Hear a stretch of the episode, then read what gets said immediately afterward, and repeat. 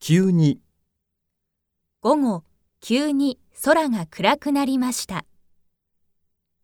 しばらく、しばらくお待ちください。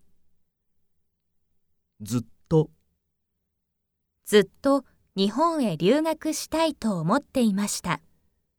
妹は私よりずっと頭がいいです。そのまま、脱いだコートがそのまま置いてあります。そろそろ、もう9時ですから、そろそろ帰ります。とうとあの二人はよく喧嘩していましたが、とうとう別れてしまいました。う、やっと、結婚したい人にやっと会えました。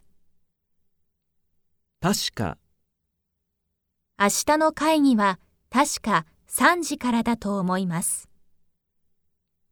どうも、兄はどうも嬉しいことがあったようです。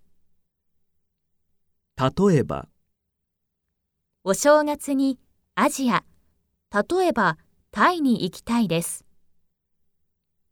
直接、あなたから直接彼女に話してください。特に、甘いものの中で特にケーキが大好きです。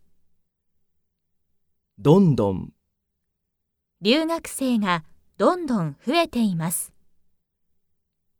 なるほど、この本は練習問題もあっていいですよ。なるほど、良さそうですね。初めて、先月初めて北海道へ行くことができましたはじめに、はじめに人参を細かく切ってくださいもし、もし時間があったらランチをしませんか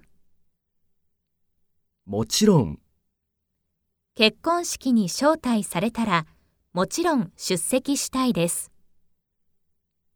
やはり、昨日の試合はやはり A チームが勝ちましたね実は、実は来月帰国することになりましたいかが、コーヒーはいかがですか一生懸命、一生懸命な、毎日一生懸命勉強しています。大勢、この海は有名で人が大勢来ます。